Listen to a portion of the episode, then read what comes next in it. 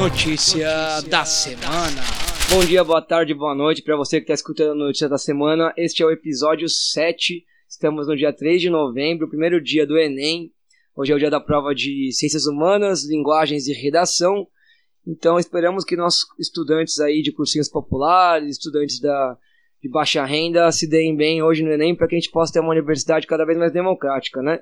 E falando em estudante, hoje está comigo aqui Josismar Rodrigues, o popular Jô, de uma dupla de zaga histórica aí de tempos passados, mais re recentes, Jô e Zé.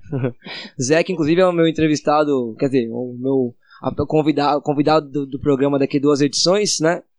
Professor também, mais um professor aqui no Notícia da Semana, é, da aula de física, de matemática. Tudo bem, Jô? Tudo ótimo. Eu acho que é um prazer estar aqui. Fiquei muito contente pelo convite apesar de ser uma situação inusitada para mim, né? Eu não sou tão acostumado a esse tipo de exposição na midiática, mas vamos lá, vamos ver o que vai dar. Todo mundo que vem aqui fala que não está acostumado, que tá nervoso, e no final fala que foi legal. Espero que a, a história se repita. É, como de costume, eu vou começar destacando algumas notícias que tem a ver com os episódios passados, rapidamente aqui. Então, a gente está na semana decisiva para aprovação do PL sobre o passe livre para estudantes de cursinhos populares, né? O nosso prefeito Bruno Covas está com um câncer, mas ele continua despachando do hospital. A previsão de que ele saia nos próximos dias. E se ele não sancionar a lei até terça-feira, na quarta ela é sancionada automaticamente. Então a gente está fazendo uma última campanha aí esses últimos dias pedindo para que sancione. Então se está escutando e você concorda com a ideia de, de passe livre para estudante, posta aí amanhã, segunda-feira, 10 da manhã, a gente vai postar, fazer um comentário, uma chuva de comentários no, na página do Bruno Covas no Instagram, sanciona Covas PL 508. É, outra notícia que tem a ver com isso, quer dizer, a notícia que tem a ver com isso que eu não falei, né? É uma que saiu na Folha, na educação, educação, que é estudantes de cursinhos populares pressionam prefeitura por passe livre, que é basicamente o que eu acabei de contar. A outra notícia que tem a ver com isso, que eu achei interessante, é Nova Delhi começa a oferecer tarifa grátis para mulheres nos ônibus, que é uma iniciativa lá na Nova Delhi, cidade da Índia, para tentar combater a violência de gênero e também as mulheres lá têm menos acesso a emprego e educação para estimular elas a conseguir aí chegar até o trabalho, chegar e estudar, né? Então, achei uma iniciativa muito interessante que mostra que é sim possível oferecer passe livre para camadas da população que são é, menos favorecidas ou oprimidas. Outra notícia sobre previdência essa é para você ter gastura, como diria minha avó, do blog da Folha de Grão em Grão. Cinco perguntas para planejar sua aposentadoria. Por que, que você vai ter gastura? Porque eles normalizaram a merda que é a reforma da Previdência e vão te ensinar como é que você faz para ter uma aposentadoria tranquila aos 70 anos de idade, né? Como se isso fosse realmente uma realidade para a maioria da população, que sabemos que a gente vai morrer sem se aposentar. A outra, referente àquela Miss do Mato Grosso, que ridicularizou o entregador do Uber e perdeu a coroa, a gente falou no último programa, o entregador de, de do Uber, que do Uber Eats, né, que andava de bicicleta de, para entrega, entregas, ele ganhou num programa de televisão uma moto para poder fazer as entregas. E é tudo muito bonito na notícia, no programa, ele chora de emoção, é óbvio, né? Como qualquer desprivilegiado que tenha acesso a algum tipo de recurso, ele fica feliz, eu também ficaria mas eu destaquei essa notícia mais por, pelo bizarro que é você manter o cara na precariedade do trabalho, continua sendo um trabalho precário, só que agora ao invés de bike é moto, né? E aí, se você pegar a notícia de que a imensa maioria das pessoas, dos, é, imensa maioria não, uma das categorias que mais morrem no trânsito em São Paulo e no Brasil são motoqueiros, entregadores, né? Enfim, confuso. Por último, Chile. Tem três notícias do Chile que eu vou destacar aí essa semana. Uma é um especial do UOL sobre as vítimas da violência nos protestos. Tem mais de 20 mortos já. Destaca é, especificamente nesse, nesse especial um eletricista que foi fazer um trabalho e o trabalho acabou mais tarde do que o toque de recolher. E ao tentar voltar para casa durante o toque de recolher, ele foi assassinado pelo exército. Uma outra notícia que é do UOL tem a ver com esporte, que é o despertar de uma nação. Veja como mobilizações do Chile tiveram impacto no futebol. Para além de adiar rodadas, torcidas rivais do Chile, Colo-Colo, é, Universidade do Chile, Universidade Católica, que se odiavam, se uniram em prol dos protestos, né? Então interessante para ver como a questão de classe lá falou mais alto do que a rivalidade futebolística. E por último, não é bem uma notícia, mas é uma convocação no Instagram, no Instagram de um chileno, para cabildos autoconvocados. Um cabildo lá é mais ou menos como se fosse uma prefeitura, né? um órgão gestor de bairro ou de região administrativa. E eles estão convocando para as pessoas formarem seus próprios cabildos autoconvocados, ou seja, estão tentando criar de fato um poder popular para se contrapor ao poder oficial. Jô, antes de começar, você quer comentar algo dessas notícias que eu nem explorei, só citei aqui? Não, a primeira notícia que você traz sobre a questão do passe livre para os cursinhos populares é algo que eu também separei como sendo uma notícia, né? É uma questão sobre fundamental, né? Que é a questão do de você ocupar a cidade, né? Você ter o direito de vivenciar a cidade, o que o transporte, a tarifa do transporte é um limitador para que isso aconteça, né? Porque não só para que o estudante do cursinho popular chegue até o cursinho, é importante o passe livre para que ele tenha acesso à cultura dentro da cidade, porque muitas vezes as pessoas falam: "Ah, existe diversas atividades gratuitas. Gratuitas para quem, né? Dependendo se você precisar pegar uma integração, isso já não ficou tão barato o seu deslocamento até essa atividade cultural gratuita. Eu acho que essa questão é, é um ponto que deve ser tratado com muito cuidado, né? Porque é, é ocupar a cidade e eu não sei se uma parcela da cidade está disposta a conviver com essa ocupação. Essa é uma questão que, que toca em algumas feridas.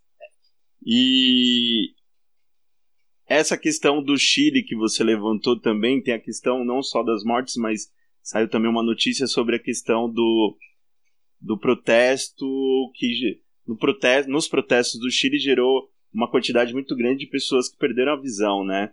De a, no confronto com a polícia, algumas pessoas perderam visões por conta das balas de borracha.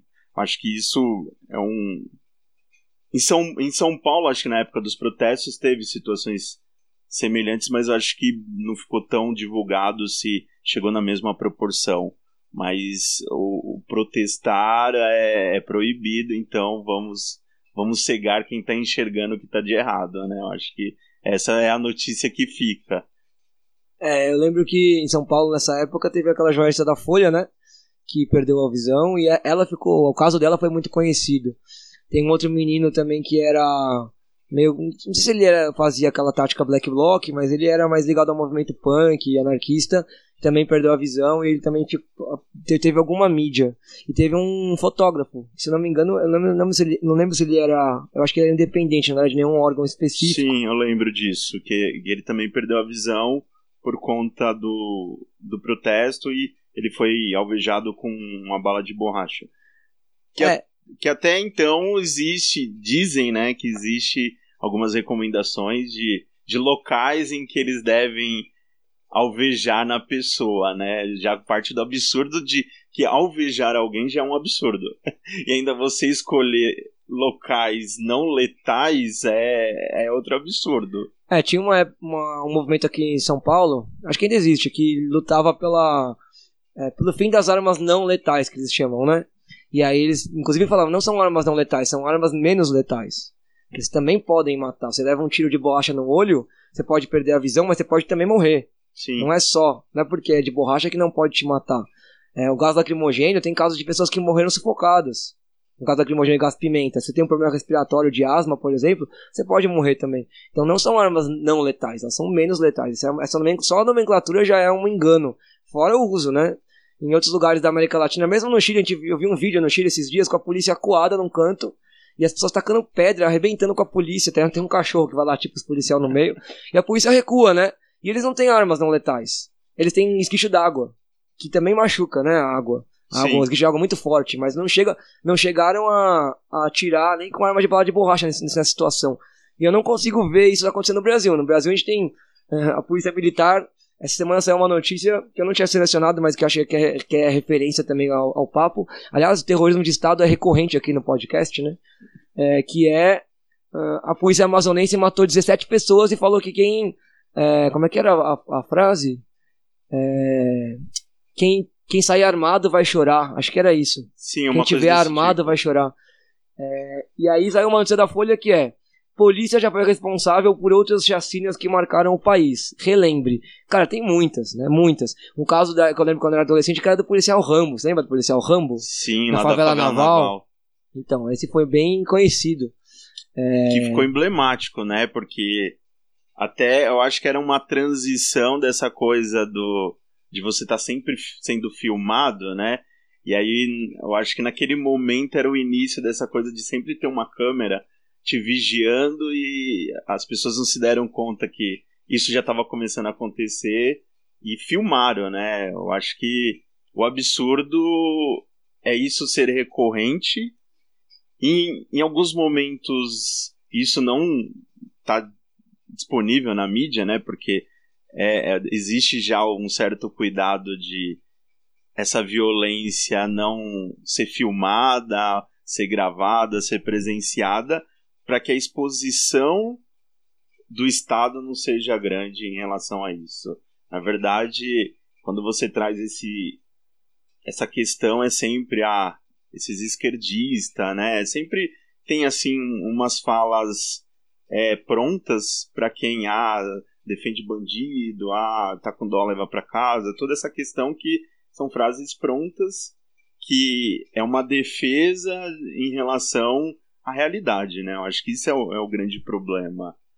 Perceber que de fato existe uma violência do Estado contra a população e principalmente a população negra, pobre e, e assim e, e existe tentativas de implementações né, de, de, de políticas para endurecer muito mais isso, né, de que não cidadão de bem não estaria a determinados horários na rua, não estaria em determinados atos. se não- tivesse na igreja não tava acontecendo isso, né? com certeza. Se tivesse, não sai com a.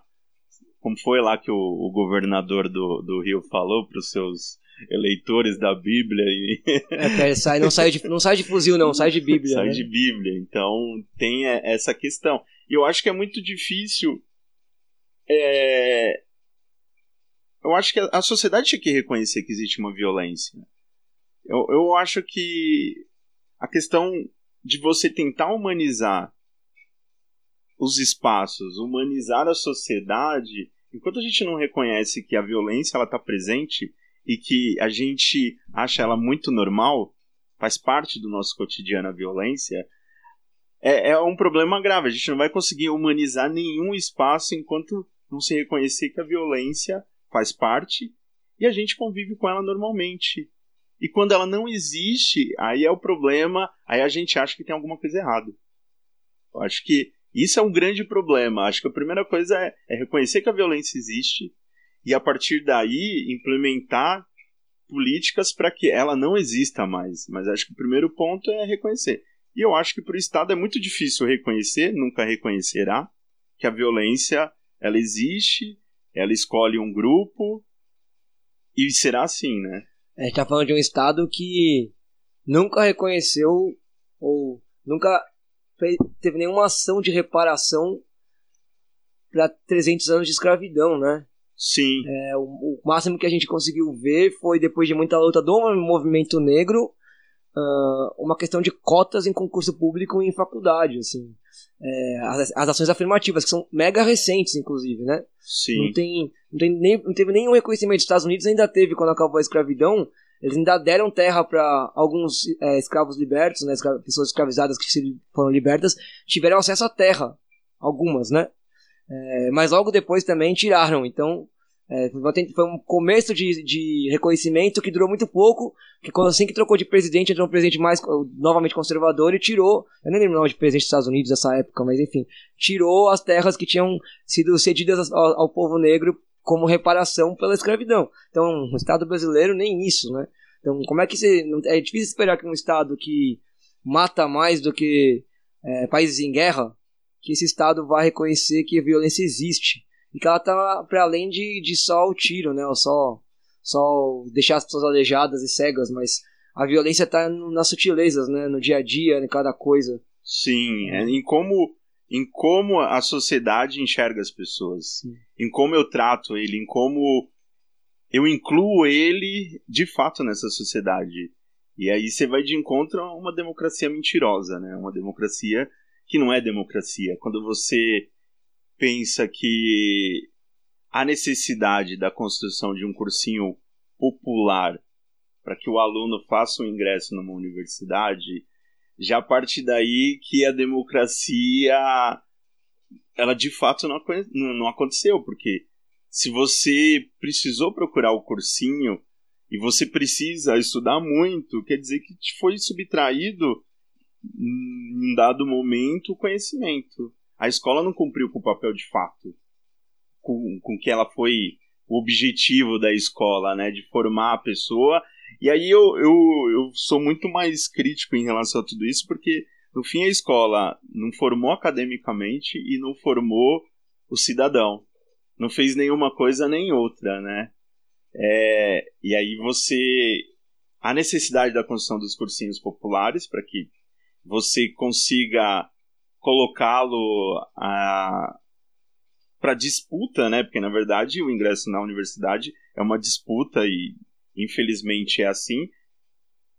E aí você precisa. Aí quando se fala da questão do passe livre, as pessoas questionam: ah, mas para que não existe almoço grátis. É, isso. Eu vou citar, até você falou a questão da escola não, não fazer nenhum, não cumprir nenhum papel nem outro. No último programa, o Diego trouxe uma música de um, de um cara que eu não conhecia, que chama Edgar. É, continuo não conhecendo muito, só conheci só a música e o álbum. Ouvi o álbum inteiro que ele depois. Ele, da música que ele indicou, o álbum é muito bom, eu achei muito bom. E a música que ele indicou, ele fala assim: alas de hospitais e corredores de escola são todos bem parecidos. Eu fiquei com isso na cabeça a semana inteira, cara, olhando pros meus alunos lá e pensando, nossa, é, é, é quase uma aula de hospital mesmo, né? É, da galera não procurando um atendimento e não tendo. É, e o atendimento é super corrido, ele é aula de 45 minutos, não dá tempo de olhar para todo mundo de verdade, não dá tempo de cumprir nenhum dos dois papéis, né, nem de formação social, nem político-social, nem de formação acadêmica.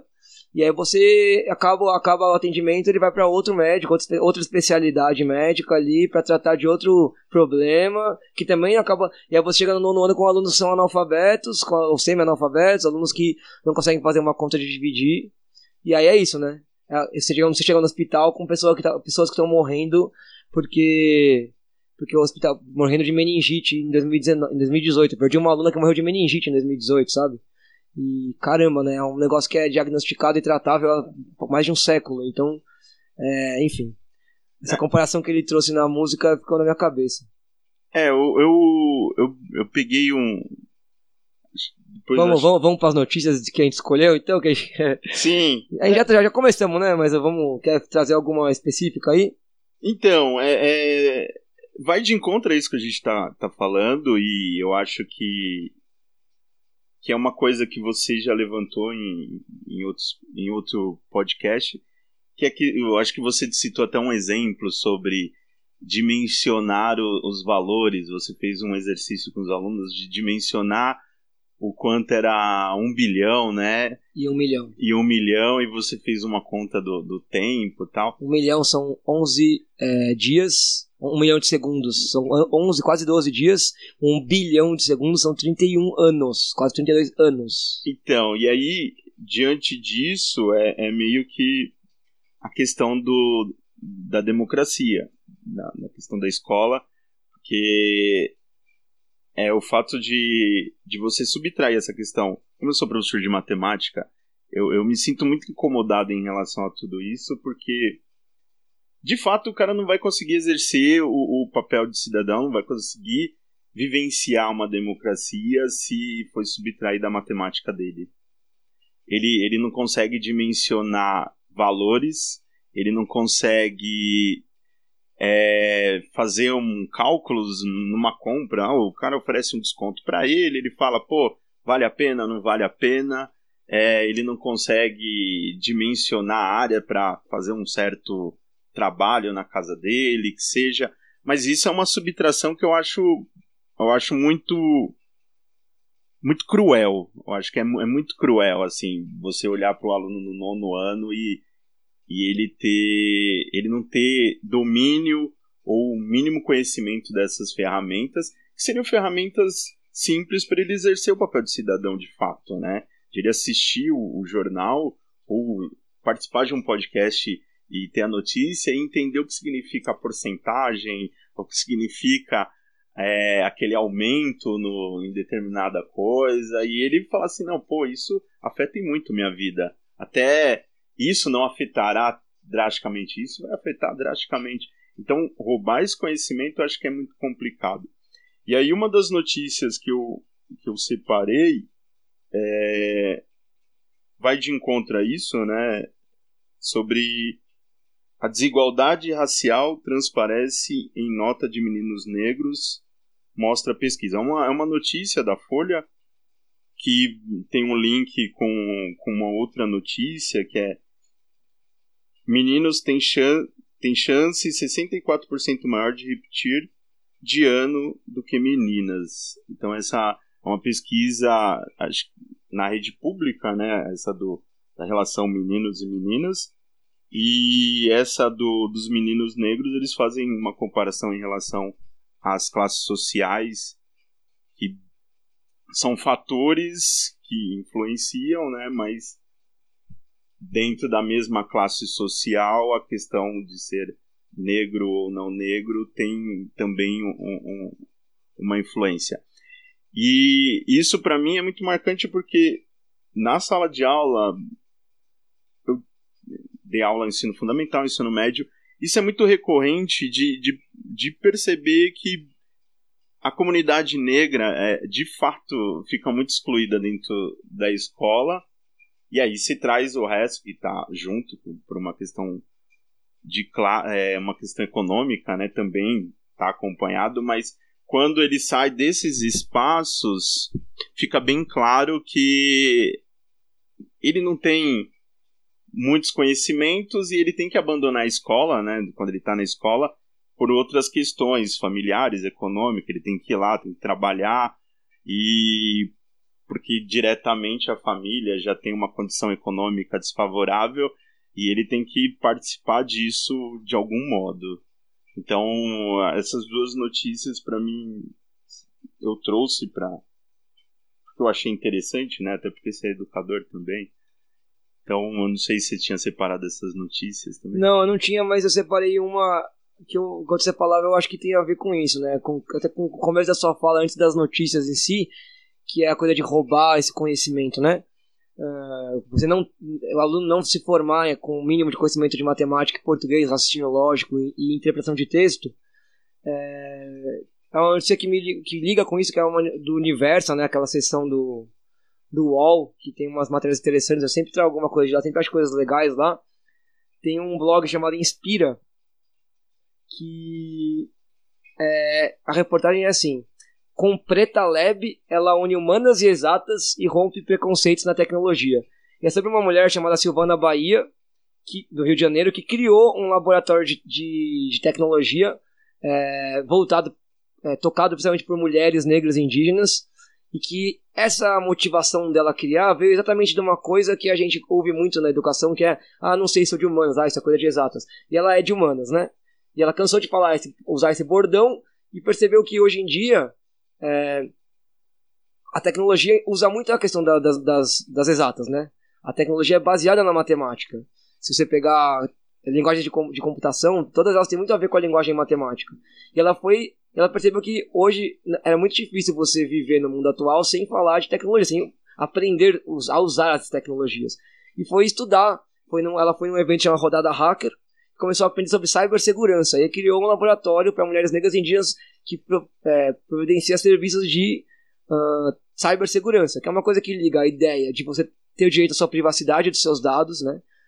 Você não, não ter que expor seus dados e as suas privacidades para empresas e para o governo, com uma questão técnica, tecnológica, que é de você fazer como é que você faz para criar criptografia, para criptografar seus dados, né?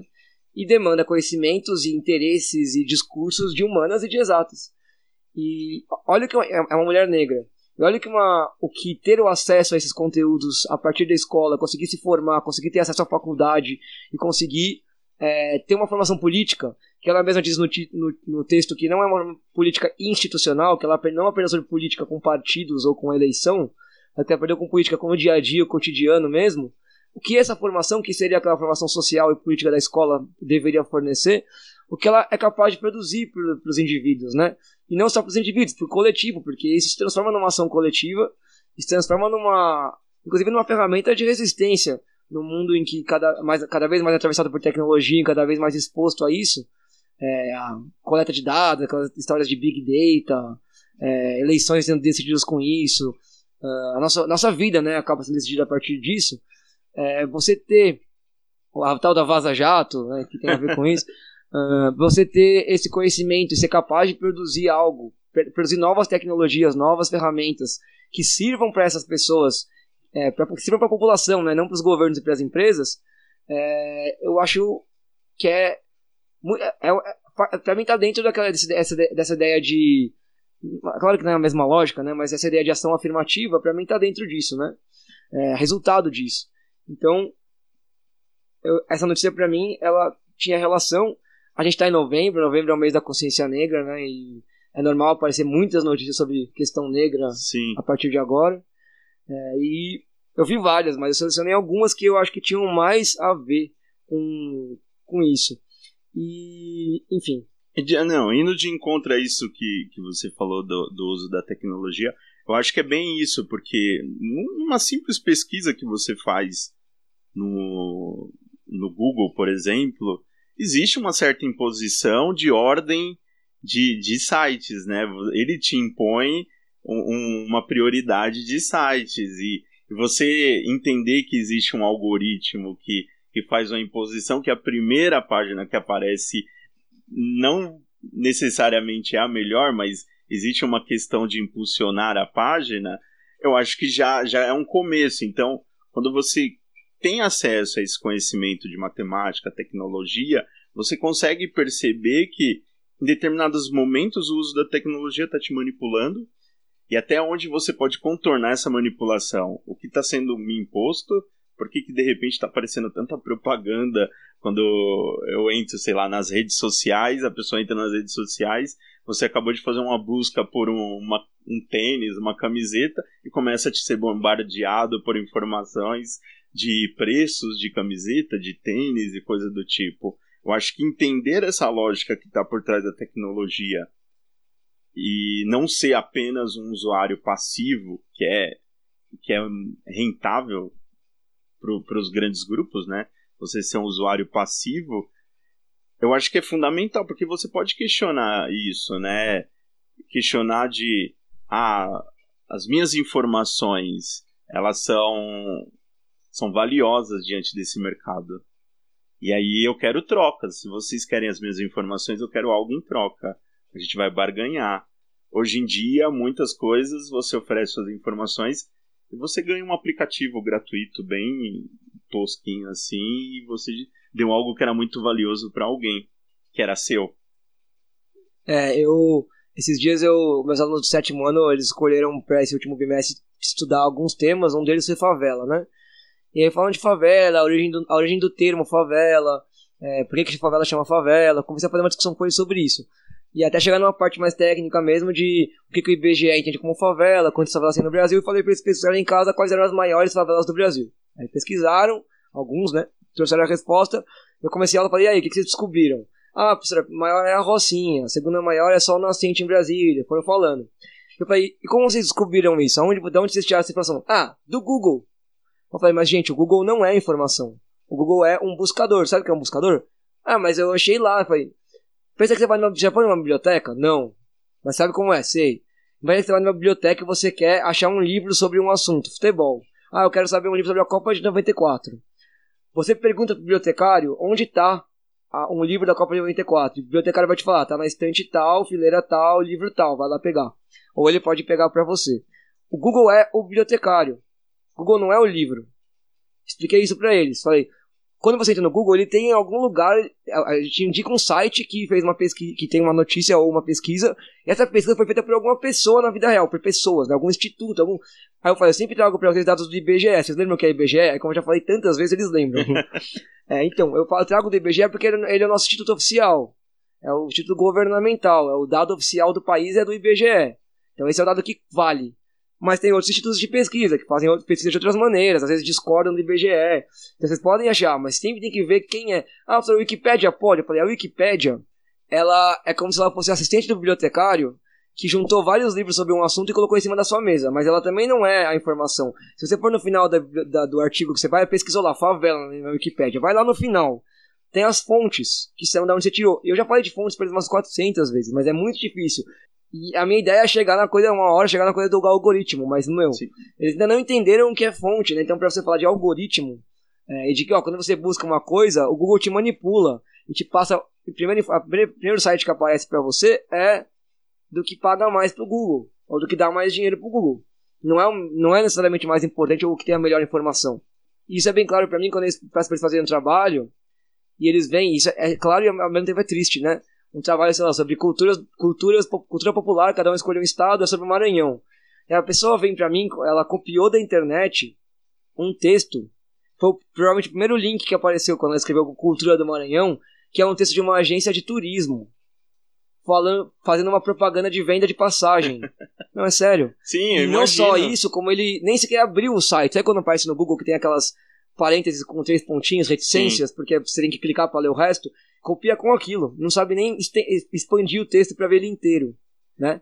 E é triste ao mesmo tempo, mostra muito de como a tecnologia está determinando a nossa vida, cara. Se a gente não ensinar os alunos a mexer com a tecnologia, eles nunca vão conseguir, eles vão ser sempre vítimas, de verdade, Sim. vítimas dessa manipulação. Sim, eles vão ser usuário passivo e, e eles não vão saber utilizar de fato, né? Porque não adianta, é, eu posso dar um notebook para cada um e tá aqui, legal, te dei um notebook. Oh, que bom, agora todo mundo tem acesso. Não, não é ter acesso, é ter acesso e saber acessar, saber escolher, saber é, garimpar informações, saber até onde de fato aquilo aí entra dentro do da questão do fake news, né, de você saber utilizar, falar assim, peraí, isso que estão me oferecendo é verdade, é mentira, é, e usar essa ferramenta como uma possibilidade de você verificar se essas informações são, são reais ou não.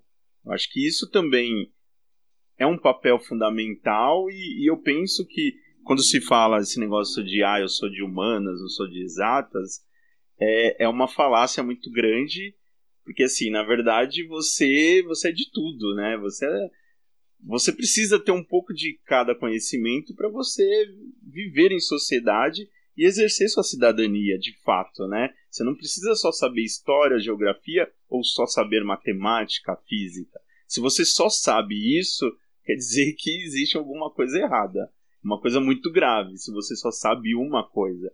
Não que você tem que ser especialista na outra, mas você precisa saber um mínimo de conhecimento de uma outra área. É. E aí, pensando nessa coisa da estatística e da matemática e da questão com a, com a vida real, dando uma volta aqui, voltando para o começo da conversa, talvez, ou para uma parte dela anterior, é uma notícia que eu achei que. duas, né, relacionadas. Uma de economia dual que é Desemprego é de 11,8% e atinge 12,5 milhões. Informalidade tem novo recorde. E é exatamente uma pesquisa do IBGE, do PNAD, uhum. né? Que é a Pesquisa Nacional de Amostragem por Domicílio. E é, que diz, traz esse índice, que é um recorde é, histórico no Brasil, uh, de, de trabalhadores na informalidade. Relacionado a isso, eu tenho um texto que eu. Um texto não, uma notícia um, de blog também, um cara, de um cara chamado Michel Alcoforado, que eu. Eu vi a manchete e falei, hum, isso aqui deve ser zoado, não deve ser legal. E quando eu abri e fui ler, era muito interessante a notícia para ler. Que é, a economia colaborativa vai nos matar a todos. Eu achei que era um liberal falando mal de, sei lá, Cuba, ou de alguma, algum tipo de economia que seja é, de fato colaborativa. Mas o que ele está chamando de economia colaborativa é o que o capital chama de economia colaborativa, que é essa economia dos, dos, dos apps, né? Uhum. Do Uber, da.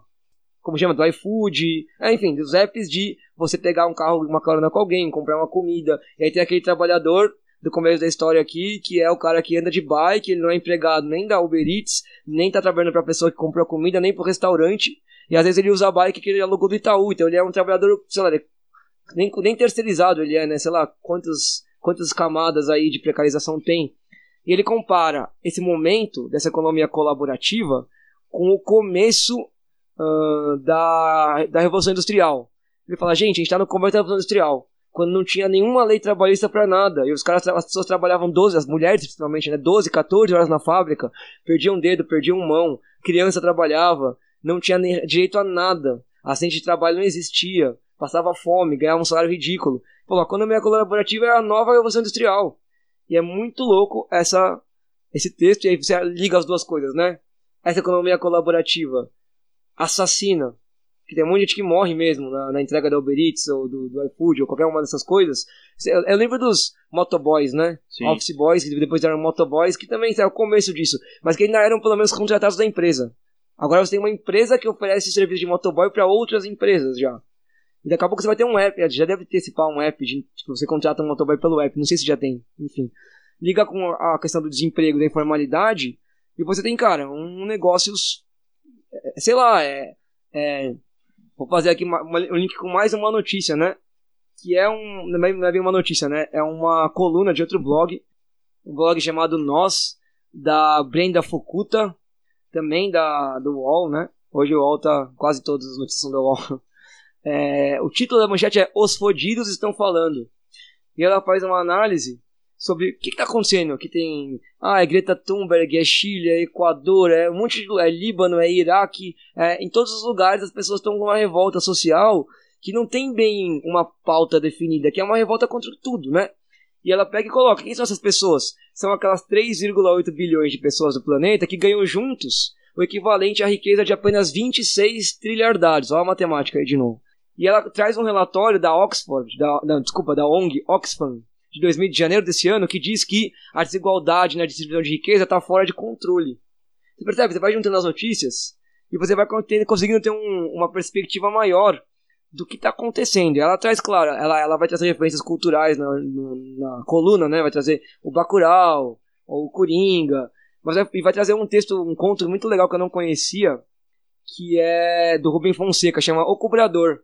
Me lembrou um pouco aquele Dia de Fúria, lembra aquele filme Um Dia de Fúria? Dia de Fúria, nossa. que o cara sai, ele sai, ele quer ir no dentista, mas, tem quatro, mas ele não tem 400 cruzeiros para pagar o tratamento. Então ele sai com, com 38 e ele atira no, no dentista ele fala, cara, eu odeio o dentista, eu odeio o comerciante, eu odeio o advogado, odeio todo mundo, eu não quero pagar mais nada, eu tô cansado dessas pessoas. E ela fala, essas são as pessoas que estão se revoltando. É aquela tal da geração nem nem. Já ouviu falar da geração já, nem nem? Que nem falar. estuda e nem trabalha? Sim. Então, é. E é muito legal a coluna dela que ela faz essa análise. Gente, é por isso que não acaba a revolta do Chile. Por isso que o, o presidente vai lá, recua os preços, demite ministro, tira, tira o toque de recolher, a galera continua na rua. Porque não tão, a galera cansou, né? Uma parte dessa galera tá cansada. Só não tem, não existe um projeto do que quer no lugar, né? Não, acho... Ou existem projetos aí bem incipientes. Mas é uma revolta, é um momento de revolta. Então, mano, são muitos países no mundo. Eu vi no Twitter esses dias um, um print que era países que estão em revolta e ninguém fala nada na mídia. E tinha uns que eu não sabia mesmo. Holanda, tá tendo revolta, protesto na rua na Holanda. É, Argentina tava tendo antes da eleição. É, enfim, vários lugares. E, e eu não tava sabendo. É, o, o, então, acho que é, essa é uma grande questão. Quando eu penso na, nessa educação, não só científica, como essa educação das ciências exatas, como uma questão de democracia, é isso. É, é você ler uma notícia e você conseguir de fato interpretar essa notícia e ela fazer um sentido, porque tá, uma pesquisa diz sobre a porcentagem de desempregados, mas aparece uma porcentagem que para grande massa é um, é um, número legal, eu posso reproduzir esse número, mas eu não sei o significado que isso, que isso diz diante da população do Brasil como um todo e o quanto isso é impactante na minha vida. Então, é, é isso que eu entendo como a subtração desse conhecimento, de você de fato participar, porque se você não tem esses conhecimentos mínimos, você não participa. Como é que você questiona? Você vai meio que ser, ser meio do, do senso comum, é ah não, o desemprego tá grande. Mas grande quanto? Tá grande, eh, são regionais, esse desemprego é, é generalizado. Ah, então eu consigo ter um panorama.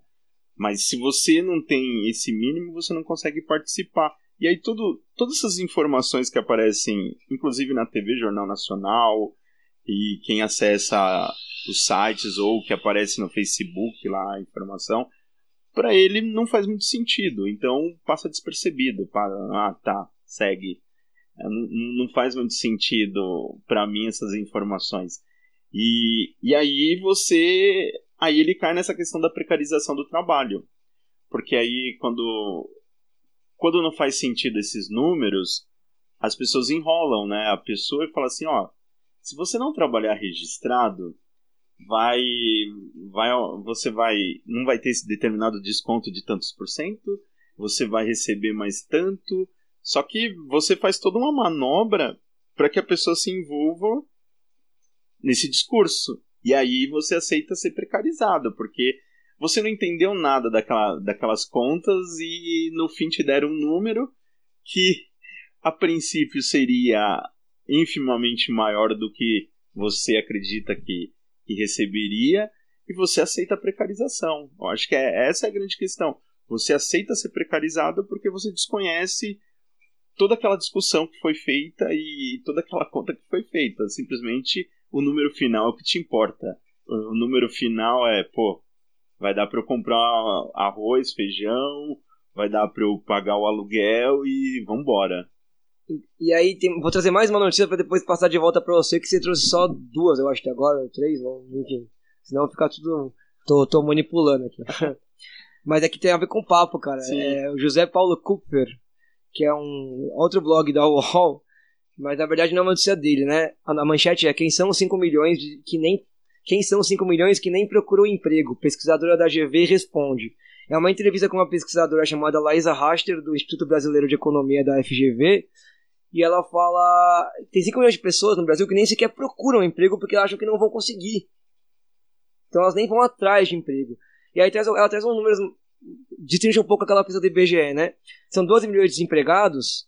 É, se você pegar com as pessoas que não estão desempregadas, mas trabalham menos do que poderiam ou que desejariam trabalhar para sobreviver, chegam a 28 milhões. É uma em cada quatro pessoas dessa força de trabalho.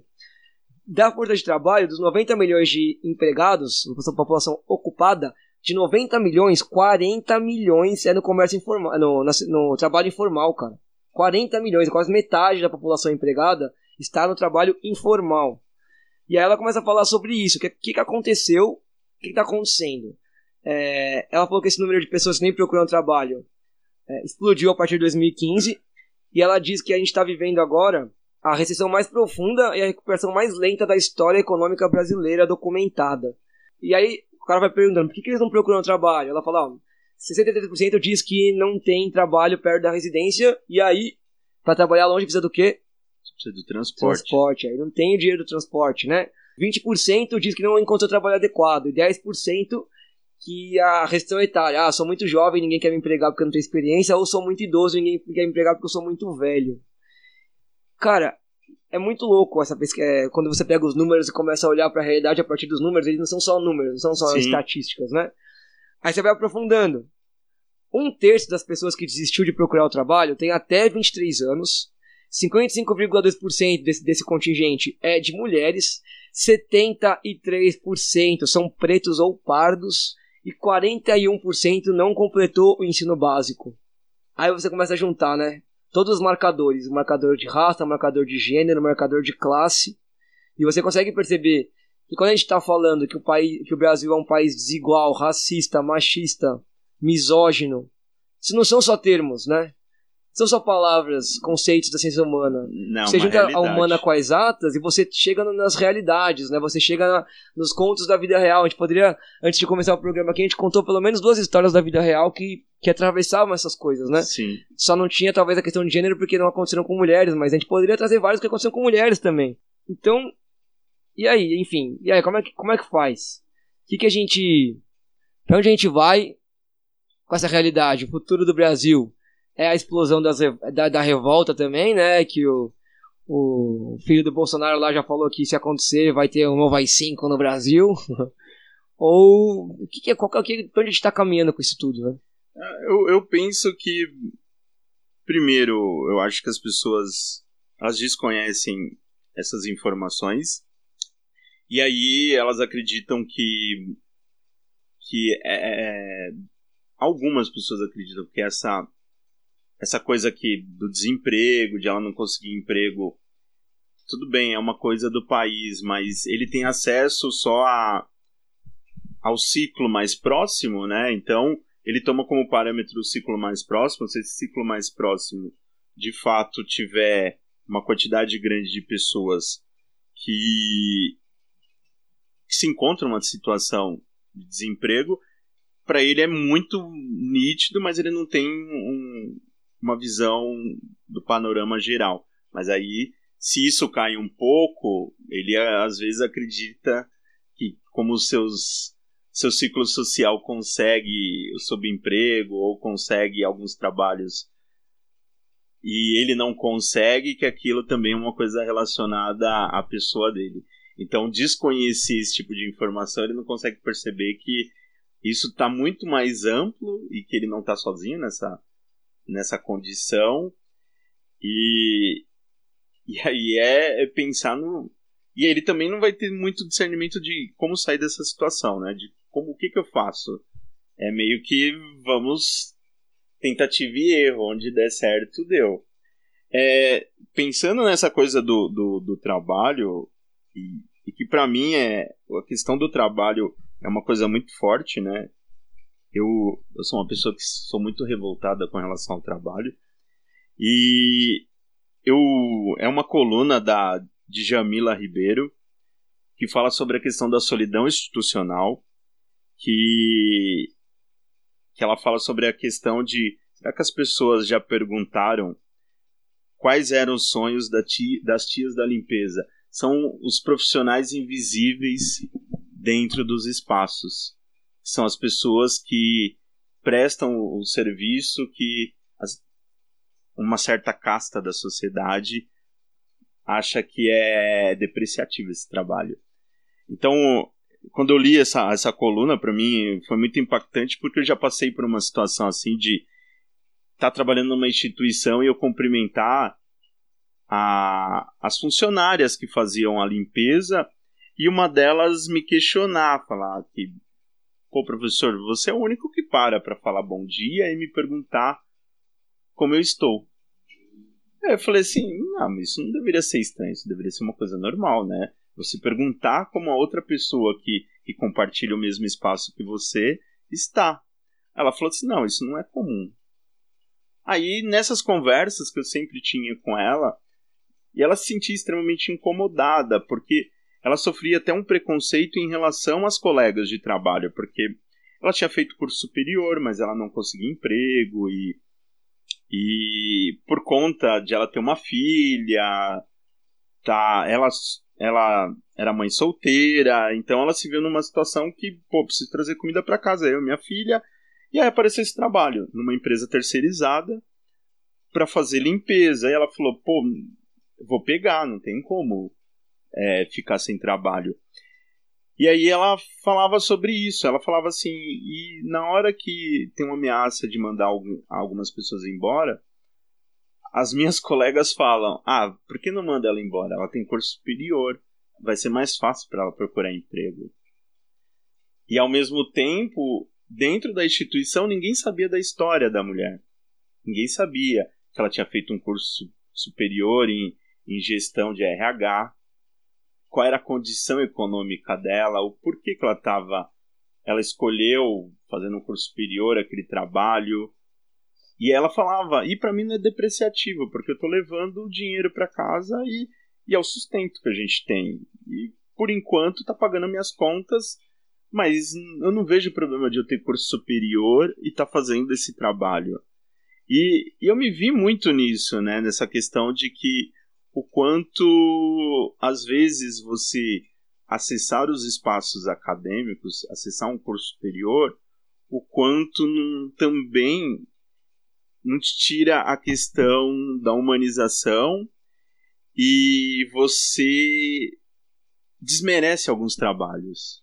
O quanto você enxerga alguns trabalhos não dignos de você porque você acessou alguns espaços. E aí você também não enxerga a precarização do trabalho do outro. Você não é solidário as condições do trabalho do outro, porque você acredita só que ah, faz parte do trabalho dela. Algumas coisas você fala, não, isso faz parte. Não tem como eu eu questionar essas coisas. Mas tem, pô, muita coisa dessas pessoas que trabalham na área de limpeza.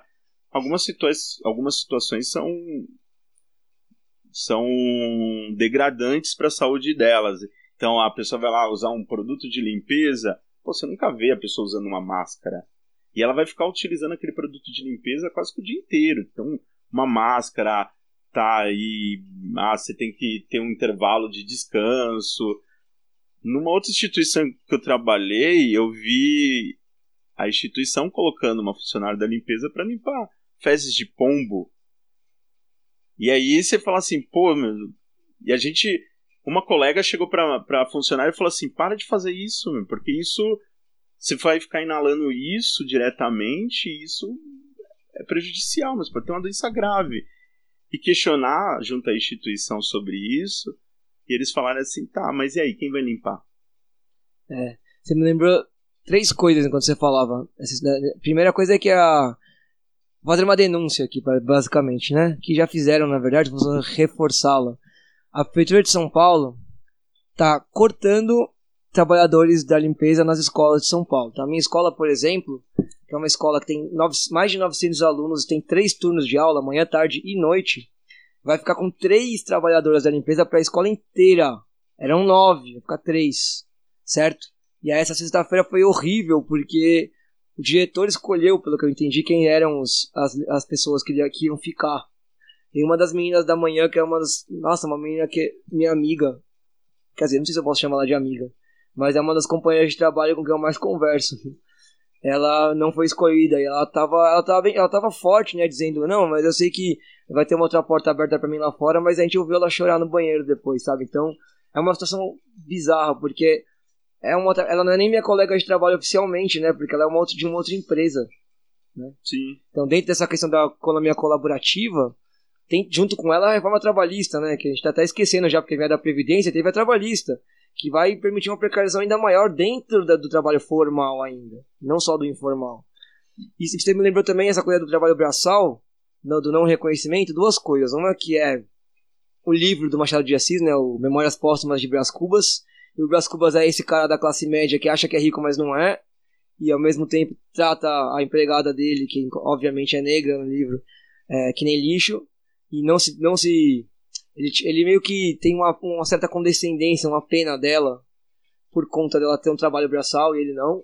Ele se acha um grande, muito inteligente porque ele quer inventar um emplastro que nunca sai do papel.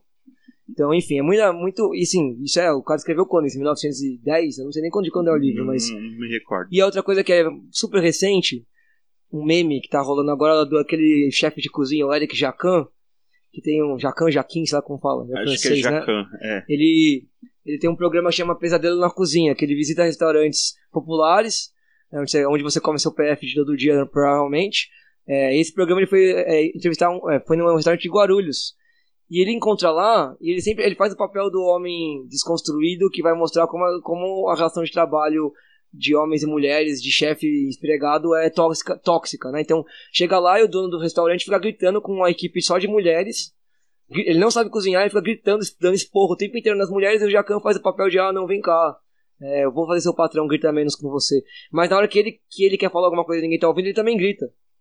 E aí é muito legal esse, esse é um episódio do, do Meteoro, que é um, um canal de YouTube ah, muito bom. Sim. Que fala, chama Jacan Pé de Fava, que é o nome do restaurante, e as relações de trabalho. E ele faz uma comparação que é muito legal, que assim, tem um momento do episódio que o Jacan tá, descobre que o, freezer, o cara desliga o freezer à noite pra não pra economizar energia e as, as carnes estão todas podres por causa disso. Mas no caminho para chegar ao depósito tem uma escada com caixas de carne congelada parado na escada. E ele fala: O que, você tá fazendo aqui? Ele fala: Ah, porque esse vagabundo aqui não quis subir as caixas e tal, que ele só vem trabalhar quando quer, que é um cara que trabalha pro restaurante, que é totalmente precarizado, que ele aparece do nada carregando um saco de batata. Parece uma piada esse episódio, tá? E aí, ele. É, é, é, esse cara precarizado que dedura o patrão do negócio de desligar o, o, freezer. Mas o Meteor Jazz é uma conversão muito boa. O Barão de Mauá, quando ele foi construir a primeira ferrovia, ele, ele fez uma pá feita de prata, cravejada com, com pedra, pedra preciosa e com madeira de jacarandá, e convidou Dom Pedro II para começar a obra, né? Dar, tirar a primeira pá de terra. E Dom Pedro chegou lá e se recusou a fazer aquilo, porque aquilo era um trabalho braçal, e fazer um trabalho braçal ia igualar ele aos plebeus, então ele se recusou. Inclusive eles tretaram, ficaram tretados o resto da vida. E ele faz uma comparação disso, como isso criou uma cultura no, no Brasil de trabalho, de que o chefe é o cara que grita, dá esporro nos outros e não faz nada. E que, aquele, que esse episódio, e eles fazem essa análise que eles colocam é de uma socióloga, na verdade, que, eles, que escreveu uma coluna sobre isso. Esse programa não é sobre cozinha, é sobre relações de trabalho e sobre como elas são no Brasil. Como no Brasil o chefe, esse cara que não, não faz trabalho braçal, e ele se acha melhor que o resto por não fazer trabalho braçal. Ele dá esporro no resto o tempo inteiro. E aí o Jacan obriga ele a carregar uma das caixas. E ele fica muito puto de ter que carregar uma das caixas de carne congelada para cima, sabe? É, e aí faz essa comparação, né? O quanto que a culpa é dele individualmente, desse cara, e quanto que é uma cultura construída de trabalho aqui, porque esse cara também é um ele é dono de um restaurante, mas a história de vida dele também é a história de um trabalhador que juntou dinheiro e conseguiu comprar um restaurante. Não é um cara que nasceu na riqueza, ele não é um herdeiro, né? Então, olha essa cultura de relação de trabalho que a gente tem aqui, que o chefe é esse cara que pode mandar e desmandar o que ele quiser, o quanto ele quiser, e, e, e ele não suja as mãos, né? Literalmente. Sim.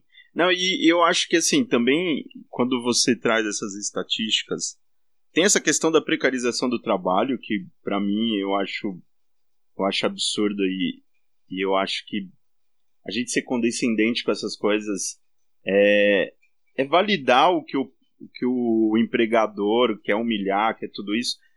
Pra gente, eu acho que é, é não se enxergar no outro.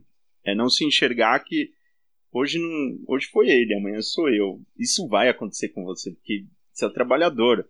Então, aquele trabalhador está passando por aquela condição de, de precarização, mas essa precarização, uma hora, ela vai te morder. E você vai falar assim: ah, tá, lá atrás eu não fui. Eu não fui solidário, agora ele chegou. É o poema do Brecht lá, né? Do Brecht esse poema? Não lembro. Aquele. Primeiro vieram levaram os comunistas. Eu não dei bola porque eu não era comunista. Depois vieram levaram sei que lá. Eu não dei bola porque não era. Eu também não era isso. Agora eles estão vindo me buscar.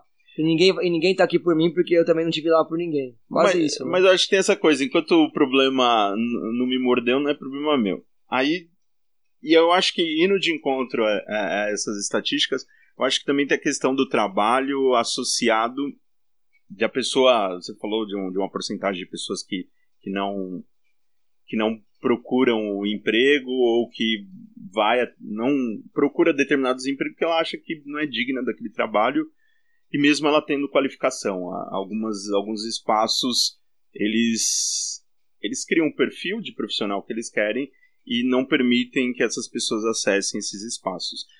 E, e eu acho que também tem isso. A, você, o patrão acreditar que você não faz parte daquele espaço. Você está ocupando um espaço que não é seu se de algum modo você ocupar. Então esse, esse espaço não, é, não deveria ser ocupado.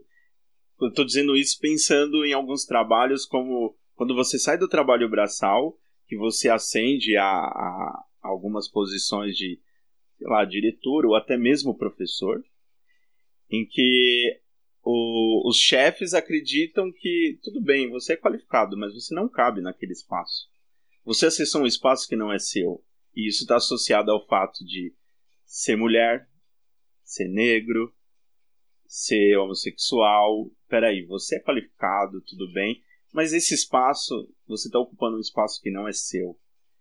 Então já existe um certo estigma de você sair de algum trabalho por conta disso.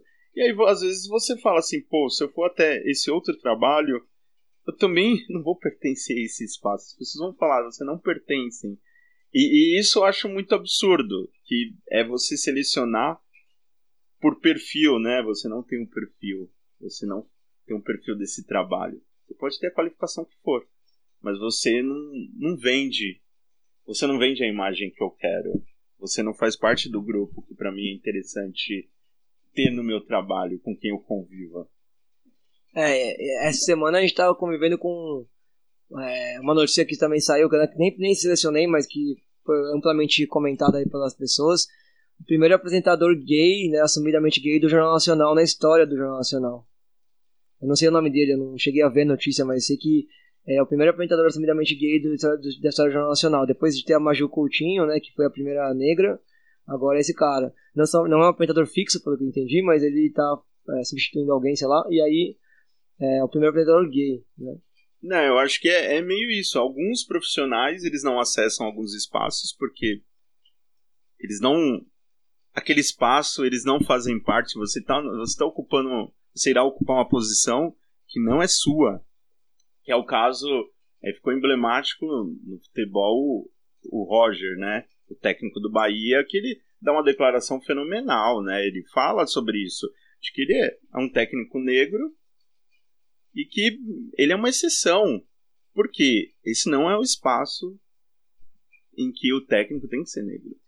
Não é midiático isso. É, a gente falou, a gente falou sobre isso no primeiro, segundo programa, sei lá, que foi quando aconteceu, foi bem na mesma semana, a gente coloquei até o áudio dele aqui no programa, no podcast no final, por conta disso.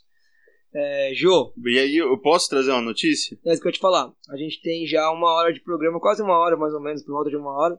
Aí a hora que a gente decide se a gente quer continuar falando de notícias ou a gente vai pra música. Por mim, você pode trazer mais notícias sem problemas.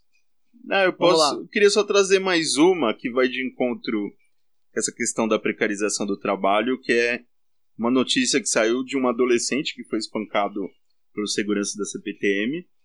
E nessa notícia é relatado que ele tentou entrar na, na estação, né, pulando a catraca. Aí os seguranças colocaram ele para fora, ele não tinha.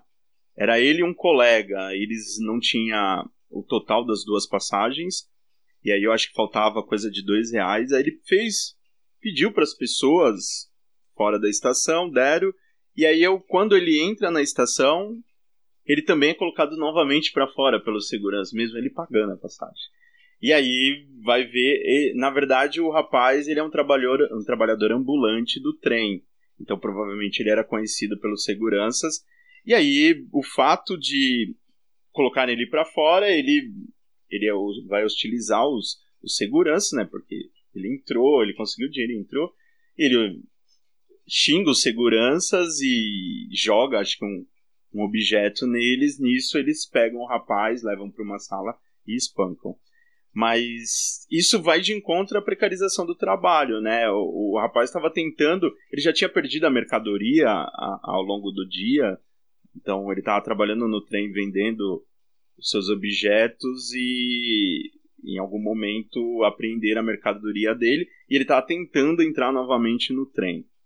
Então, até mesmo para você ter o trabalho precarizado, é, existe um dificultador, né? Porque por você ser ambulante no trem é um puta trampo. Puta trampo, porque você tem que driblar a segurança do, da estação, você tem que conseguir fazer com que a mercadoria, vender a mercadoria para que você consiga levar o dinheiro e dependendo da situação da pessoa, ela trabalha ali 10 horas nessas condições e ainda sofrer uma violência por parte da segurança do, da estação é, é, o, é o cúmulo, né? Então acho que é, era só essa notícia que também amarrava essa questão da, da precarização do trabalho e aqui fica bem claro a violência em relação ao trabalhador, porque o trabalhador não se enxerga no outro trabalhador. Né? Eu, eu não me enxergo no outro. E isso para mim é novamente a questão de as pessoas ser humanizadas para que você se enxergue no outro. Que a, a dor do outro também é uma dor sua. Que nesse momento ela pode ser uma dor muito mais branda por uma situação da sua vida e que a dor do outro, neste momento, é muito maior. Mas eh, eu não tenho condições de medir essa dor. Mas eu tenho que ser solidário à, à dor do outro. E, de algum modo, ajudar esse, esse outro. Eu acho que é, eu acho que fica emblemático isso de o trabalhador não se enxergar no outro trabalhador. Eu passei por uma situação no trem também essa semana que eu não vou narrar ela agora aqui porque eu guardei ela pro final do programa. Mas, cara, pegar o tempo do dia é você ver esse tipo de coisa acontecer ou quase acontecer todo dia, assim, o tempo inteiro, o tempo inteiro, sério. São muitos ambulantes no trem, muitos marreteiros, né? Eu pego o trem todo dia para ir voltar da escola e E eu já, eu já vi a situação, já vi eles apanharem, já vi perder mercadoria, já vi ter que correr. E a minha vontade sempre é, eu vejo, eu tô vendo quando vai chegar o dia em que eu vou eu vou revidar por eles, eu vou dar um murro no guardinha, que também é um trabalhador, sempre penso isso, mas maluco também é trabalhador. Mas não adianta, ele é um, tra um trabalhador que tá num papel de, de violência contra o trabalhador. Eu sinto muito, mas naquele momento, se eu tiver que escolher um lado, esse, esse trabalhador é, não, é, tá do outro lado. Assim, ele tá representando um lado que é o lado do poder institucional, autoritário. É, e sinto muito, a violência contra ele não é para matar, não é pra. Não é pra. É que ele deixe de existir, até porque eu não consegui matar ninguém, não quero matar ninguém. Mas é é uma violência de ten tentar ser solidário com quem tá apanhando e tá numa situação menor, né? Sim. E eu tô falando isso tudo, até parece que eu sou mó valentão. Nunca dei um morri ninguém na minha vida. nunca, eu nunca saí na mão com ninguém, Jô. Nunca. Nunca dei um soco em uma pessoa, cara. Mas eu vejo que. Acho que eu tô guardando. Pro dia que eu for fazer isso, você vai ser com. com. com. sei lá, uma escolha bem clara de quem tá merecendo, assim, né? Mas. Nem no futebol, mano. Ainda bem. No futebol nunca saí na mão com ninguém. Nunca arranjei briga no futebol. Mas eu não sei, eu acho que o cotidiano, o nosso cotidiano, ele é muito massacrante, cara. É muito massacrante. Eu fico me perguntando sempre como que a gente. Na verdade, as pessoas, as pessoas se perguntam o que aconteceu para ter revolta no Chile ou no Equador, e eu me pergunto sempre como é que não tem revolta, cara? Porque eu, eu vejo o limite ser ultrapassado tantas vezes, e eu acho que o problema é que o limite é ultrapassado sempre individualmente e não, che não tem essa, essa solidarização coletiva. Eu lembro sempre de um filme da Academia de Polícia. É, um, dos, um dos Academia de Polícia é o primeiro, o segundo. Pra mim é a melhor série da história, essa de filme de comédia. Ele parou no 10, é, né? 10 ou 11? Sei lá, mano, mas é muito bom. Que o cara joga uma maçã pra, um, um dos policiais joga uma maçã pra trás na rua, o um resto de maçã, cai na cabeça de um cara. O cara acha que foi o outro, dá um soco no outro. Aí o outro começa a bater, vem um outro e briga. E eu, isso, nisso o policial que jogou a maçã tá indo pra delegacia. Chega na delegacia, tem uma notícia na televisão revolta no centro, saques e depredações. E é a galera que começou a confusão por causa da maçã que ele jogou.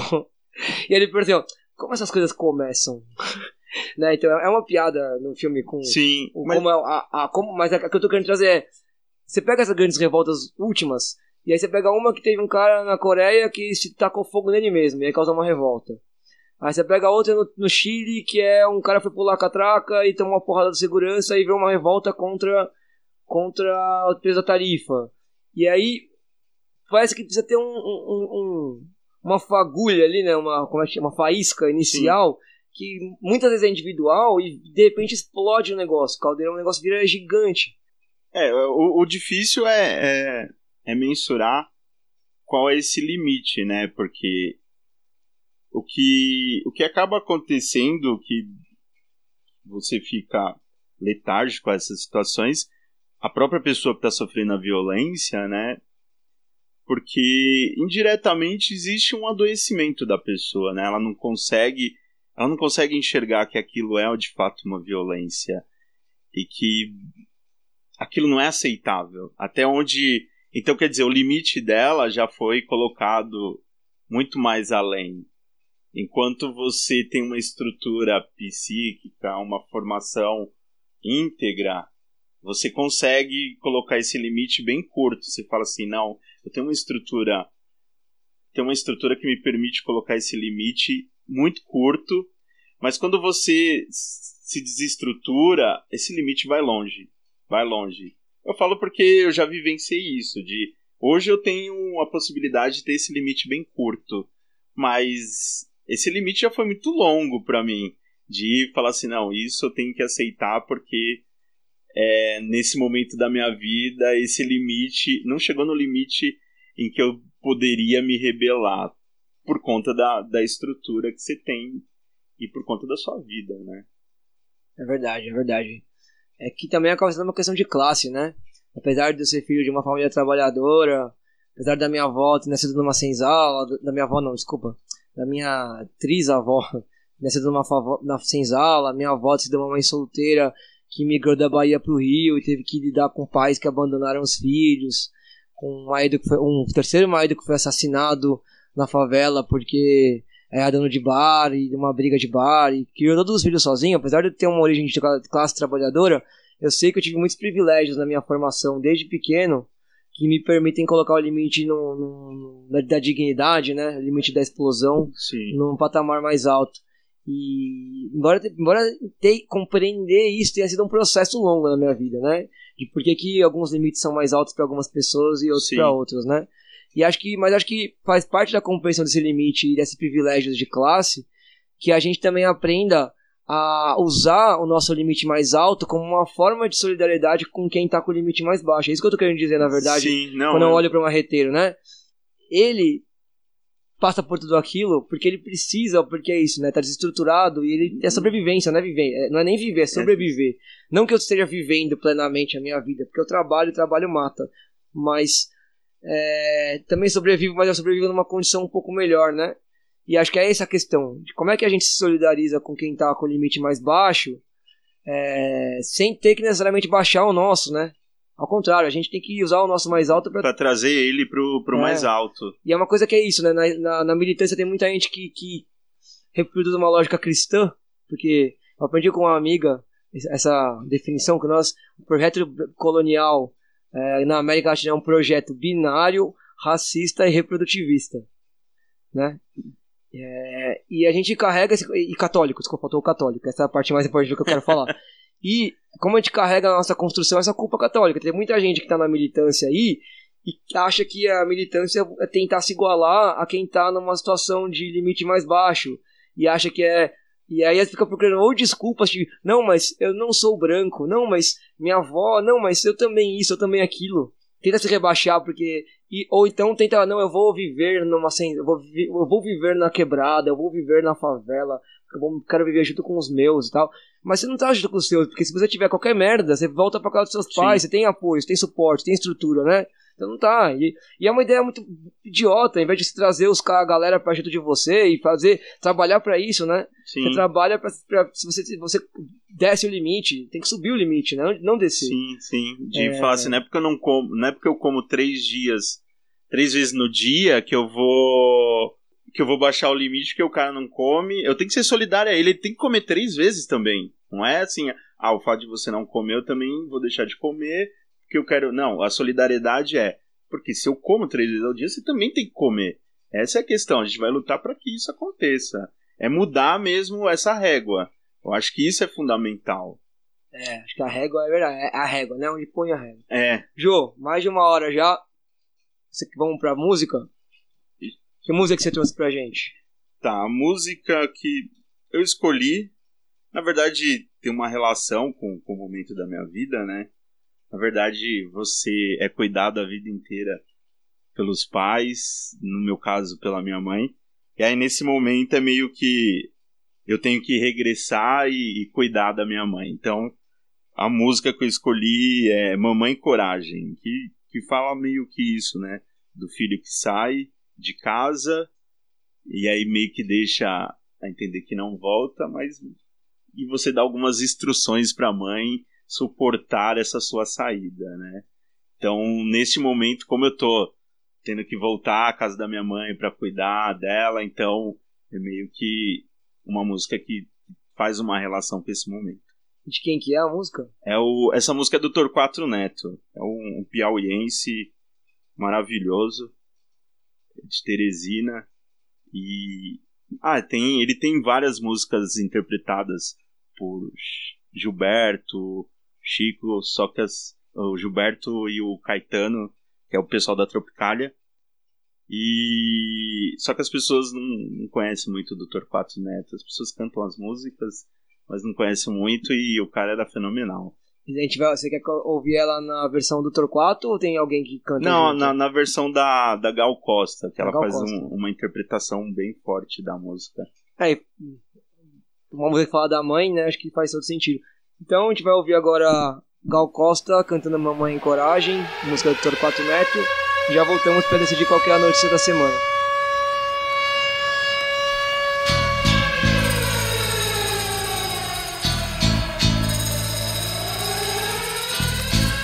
Mamãe, mamãe, não chore. A vida é assim mesmo, eu fui embora. Mamãe, mamãe, não chore. Eu nunca mais vou voltar por aí. Mamãe, mamãe, não chore. A vida é assim mesmo, eu quero mesmo. É estou aqui, mamãe, mamãe, não chore. Pegue uns panos pra lavar, contas do mercado, pague as prestações. Ser mãe é desdobrar, fibra por fibra, os corações dos filhos. Seja feliz, seja feliz. Mamãe, mamãe, não chore. Eu quero, eu posso, eu quis, eu fiz. Mamãe, seja feliz. Mamãe, mamãe, não chore. Não chore nunca mais, não adianta. Eu tenho um beijo preso na garganta.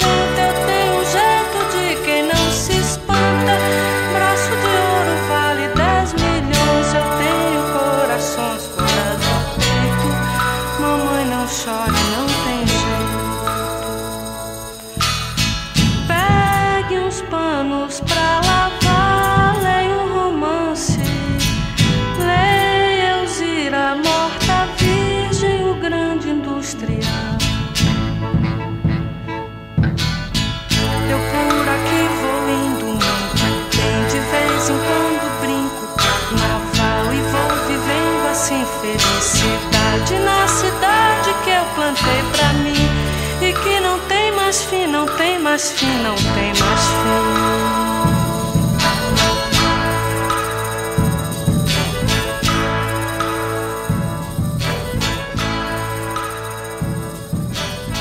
Bom, então esse foi, essa foi a Gal Costa com Mamãe Coragem, música do Torquato Neto. É, eu vou dedicar ela pra minha mãe também, tá? Vou roubar a sua dedicatória aí. Ah, minha mãe- ótimo. A minha mãe também cuidou de mim a vida inteira e felizmente eu ainda não preciso cuidar dela, mas eu sei que, que a, a velhice, né, o final da vida é um momento que a gente precisa estar muito próximo do, de quem a gente gosta, então eu tento sempre estar perto dela. Mãe, te amo! Enquanto a gente ouvia a música, a gente decidiu aqui qual era a notícia que representou melhor a nossa conversa e eu vou deixar pro Jô dizer qual foi. É, eu acho que como boa parte da nossa conversa girou sobre a questão do trabalho, né?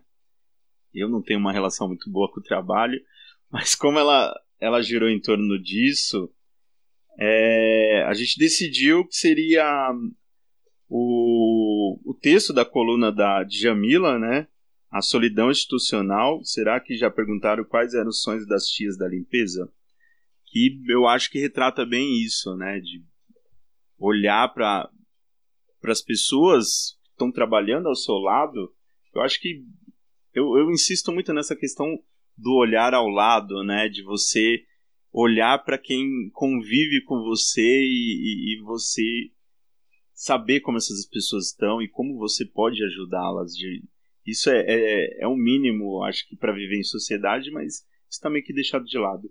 E como essas pessoas são, são vistas dentro do seu espaço de trabalho. Eu acho que seria um, um resumo assim disso. Muito bom. Jô, é, pra gente terminar, você quer destacar alguma manchete que você que a gente não discutiu aqui, que você tenha trazido, mas acabou não usando? Na verdade, destacar, eu acho que a questão do, da prefeita de Bogotá, eu acho que fenomenal, é, em contraposição a esse conservadorismo que está sendo posto na América Latina e, e agora está tendo os focos de contra tudo isso, né, de ela ser, ser homossexual, assumida, ser feminista, e eu acho que essa questão do amor, né, de ela dar o beijo na sua companheira quando ela recebe a notícia de que ganhou as eleições, eu acho fenomenal. Acho isso lindo, em contraposição ao que a gente tem, né? Eu fiquei com inveja de Bogotá, vou dizer. É, eu também. Eu trouxe, eu tenho umas manchetes para destacar que a gente acabou não usando também. Uma delas tem a ver com isso, que é sobre a drag queen que é, que é o filho do novo presidente da Argentina, né? Então é da UOL, da Universa, que é drag queen na Casa Rosada. Conheça o filho do novo presidente da Argentina. Rolou até um meme dos bolsominions aí, que era é, filha, filho do presidente da Argentina, de um lado, filho do presidente do Brasil, e era o Eduardo Bolsonaro com uma arma, sabe? E aí eu achei interessante porque esse meme, eles acharam que estavam provocando quem é contra o Bolsonaro, mas esse meme serve pra gente também, né? Porque a esquerda pode fazer o mesmo meme, né? Quem você escolhe? A drag queen ou o cara com a arma na mão? Então é um meme que serve pros dois lados, achei curioso. É... Outro que eu quero destacar é uma matéria completíssima da R7, da Cris Charão, que é a nossa técnica no União Lapa, o time que eu jogo que o Jô jogou. Agora o Jô que está com o joelho lesionado, eu tô vendo a cicatriz no joelho dele na minha frente aqui. Que é futebol das mulheres, com mulheres e para mulheres. É uma reportagem enorme que ela fez sobre o futebol feminino na várzea e nas arquibancadas aqui em São Paulo. Uh, quero destacar também duas notícias que a gente não usou que tem a ver com a questão de, de raça, né? Uh, já que novembro é o mês da consciência negra e vão aparecer muitas notícias sobre isso agora. Uma delas é sobre o povo Calunga, que é o do maior, os Calungas, que é o maior quilombo do, do Brasil. Né? A notícia é da, da, do Globo, do G1. 650 mil famílias se declaram povos tradicionais no Brasil. Conhece os Calungas do maior quilombo do país. É, a gente sempre fala dos indígenas e os quilombolas são muitas vezes esquecidos, né? Então é legal essa, essa matéria, quem quiser ler, traz bastante coisa sobre isso. Outra sobre, relacionada à questão da negritude, da, de raça, é meu, essa todo mundo precisa ler. É de um site chamado Fita. É uma reportagem enorme com um filósofo camaronês chamado Aquilo Mbembe. É um, ele é professor universitário, filósofo, mano, conhecido pelo mundo afora. No Brasil não é tanto. Que o nome da reportagem é assim: Outras Fitas. Descolonização, Necropolítica e o Futuro do Mundo, com Aquilo Mbembe. Cara, é enorme o texto, enorme, mas é, vale muito a pena ler do começo ao fim. Então, é, indico muitíssimo. Para quase terminar, como não poderíamos de deixar de falar, nessa essa semana família Bolsonaro foi notícia o tempo inteiro. A gente acabou não falando dela no podcast, mas não dá para não citar o que está acontecendo, né, no caso da Marielle e o envolvimento que a gente já sabia que existia, né, mas está ficando cada vez mais claro da, da família Bolsonaro com o assassinato. Mas tem uma notícia que não tem que, que tem a ver com isso, mas não tem diretamente a ver com a coisa da Marielle, que eu achei legal também que é o blog da Luísa Sade, que ela fala assim: descontrole na live. Se fosse mulher, Bolsonaro já, já teria caído. Ela faz uma comparação da relação que, da reação que as pessoas tiveram à, à live descontrolada do Bolsonaro depois da notícia da Globo, da, da que, a, que, a, Globo trouxe, com o que tinham quando a Dilma era presidente, né? E é bem claro, a gente já sabia que ele era machista, que ele era misógino, que o mundo também é machista e misógino, mas nessas horas fica bem exposto que quando é uma mulher descontrolada, ela é ah, arrebentada é, dinamitadas publicamente. Quando é um homem, é, às, vezes, ele é até exaltado. Olha lá, bateu, como dizem, diz o ditado, bateu o pau na mesa, né? Sim. Enfim, essa live é histórica para mim. Acho que ela é histórica, ela vai entrar pra história. A galera fala que coitado dos historiadores. Mano, os historiadores não tem muito material da hora para trabalhar. Muita coisa legal. Enfim. E aí, para terminar, com um clima melhorzinho, uma notícia fofa. De novo do universo da UOL. Que é assim: Mulher que escreve para pai morto recebe mensagem de dono do celular. Essa notícia mexeu comigo por dois motivos. Primeiro, porque o meu pai morreu há 10 anos, completou esse ano 10 anos da morte do meu pai. Eu era muito próximo dele a gente tinha, trocava muitas mensagens de celular com ele. Né? Não só mensagem, a gente conversava muito, era uma pessoa que eu conversava demais. E essa mulher, ela perdeu o pai em 2012 e ela escreve, escrevia mensagens pro pai no celular do pai, que obviamente não era mais do pai, né? Ela não, acho que ela não sabia que era de outra pessoa sempre contando um pouco da vida dela. E curiosamente, essa, o dono, novo dono do celular daquele número era um homem que perdeu a filha em 2012 no acidente de carro. Na mesma época que essa menina perdeu o pai, esse cara perdeu a filha. E depois de sete anos recebendo mensagens, ele respondeu finalmente falando que sempre pensou em responder para ela, mas que não queria atrapalhar o processo dela, mas que agora ele queria dizer para ela muito obrigado, porque o processo dela, ele observar todo o crescimento que ela teve nesses sete anos com a morte do pai, como ela foi crescendo, como esse luto foi se processando na vida dela, que isso foi muito importante para ele, que ele gosta de imaginar que a filha dele teria tido uma vida parecida com a dela, né, se ela não tivesse morrido no acidente de carro. E aí, já que a gente falou de empatia e solidariedade aqui. Acho que pequenos gestos como esse no nosso dia a dia mudam a nossa vida para sempre. Assim, é, consigo imaginar o que essa menina sentiu ao receber essa mensagem do cara. E, enfim, a tecnologia aí, né, que a gente começou o programa falando dela de alguma maneira, sendo usada para um fim. Um afago, para né? um afago, ao invés de uma desgraça, né? Sim. Você quer comentar algo de alguma manchete que eu trouxe? Boa pergunta. A gente falou dessas notícias que você trouxe por último, É. Ah, eu, eu também tinha separado essa do, do filho do, do presidente da Argentina, que eu fiquei também. Não sei. Não sei dizer se eu fico horrorizado ou não com esse meme que chegou até. Me chegou esse meme. Isso que eu sou. Eu tento evitar esses memes, essas coisas. Eu sou um pouco arredio a isso.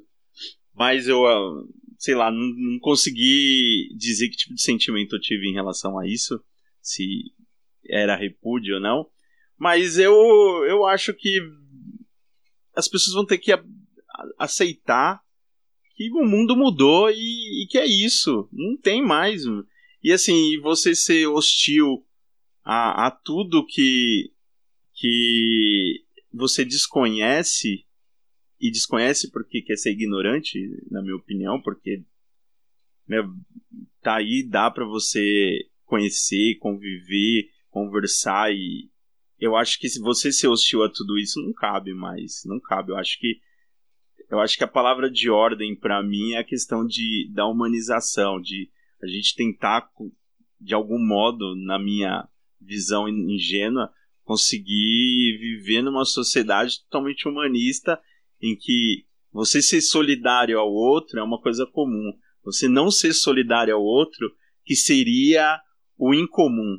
Eu acho que é essa a busca aqui. Que eu acho que. É a nossa utopia, né? É a utopia. Espero que um dia o mundo alcance isso. É. Mesmo que nós estejamos mais aqui para ver, né? É. Joe, muito obrigado pela participação. Vou te dar uma última notícia É. pessoal. Virei zagueiro. Virou zagueiro? Dois jogos já na zaga. Aí sim.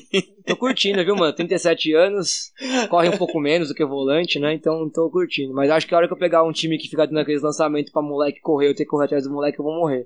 Mas, Mas, Mas aí tá você aprende o- a encurtar o caminho. é, tá, Porque- não é, então. Porque o moleque vai querer correr muito e você sabe os atalhos. Ontem, ontem eu sofri um pouco com isso, porque eu fui naquela de dar bote de volante e tomei uns cortes que não era pra tomar, porque zagueiro não pode dar o mesmo bote do volante. né? Não, você deixa o cara tomar uma decisão É, depois, depois. você dá o bote. Enfim, mas é, é isso, eu queria te dar essa notícia, obrigado por participar. E aí, foi difícil? Foi, foi bom? É, Vou dizer que diferente, né?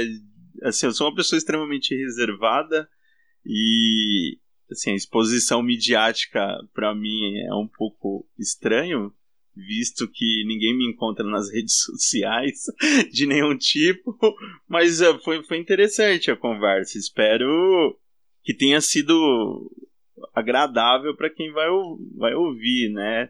Eu não sou uma pessoa também para ter uma conversa com uma certa linha de raciocínio. Eu acho que às vezes eu também viajo muito, às vezes eu tenho uns devaneios e as conversas não conectam uma na outra. Ah, é mal de professor, eu fa- eu faço a mesma coisa. Mas eu acho que foi bom, cara. A gente conseguiu ter uma linha bem clara aqui de, de conversa, não foi, não vão. Como a gente foi longe, a gente conseguiu voltar, eu acho que foi bom. Pra terminar, gente, eu falei que eu tinha deixado a história do trem pro final pelo seguinte. é, eu resolvi começar nesse, nesse episódio, a partir desse episódio, o final dos episódios vai ter uma nova sessão que vai ser. Não dei um nome pra ela ainda, mas vai ser sobre crônicas do cotidiano. É, eu percebi que o, podcast tem mexido muito com a minha vida pessoal, profissional, social, porque eu fico pensando muito nas notícias, em quem eu vou falar na próxima semana, e as coisas que acontecem minha- ao meu redor acabam sendo influenciadas por isso, e eu acabo influenciando ao redor, ao redor também, né? Então, toda semana acontece alguma coisa na minha vida, na vida cotidiana, que me remete ao podcast, e eu resolvi começar a escrever é, um textinho com uma crônica semanal, que eu vou ler sempre no final do programa. Então agora vocês vão ficar com a minha leitura, tentativa de leitura dramática de uma coisa que aconteceu no trem, que de um conto que eu escrevi que se chama Seu Armando da Vida Real. Nos vemos no próximo domingo. Espero que vocês tenham gostado do programa e da nova sessão. Até lá, se você quiser falar comigo, vamos lembrar que o e-mail do Notícia da Semana é semanadanoticia.gmail.com e o Twitter é arroba notícia semana. Então, semanadanoticia.gmail.com ou no Twitter, notícia semana, sem o da, com arroba antes, certo? Abraço, Jô. Abraço, obrigado. Crônica, da, semana. O seu Armando da vida real. É sexta-feira e eu volto do trabalho.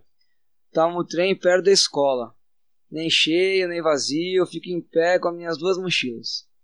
A viagem começa como todos os dias, pra lá e pra cá, marreteiros vendendo água, chocolate, controle para celular, fone e muito mais, que o shopping não é fraco não. A cada abrir de portas, olhar preocupado, procurando pelos guardinhas que se pegam, tiram a mercadoria, batem e quem sabe mais o que. Quero perder a vida não, diz um. Você viu o que fizeram com aquele menino lá? Quebrou o pescoço, já era. Ficaram dois filhos para a esposa dele cuidar.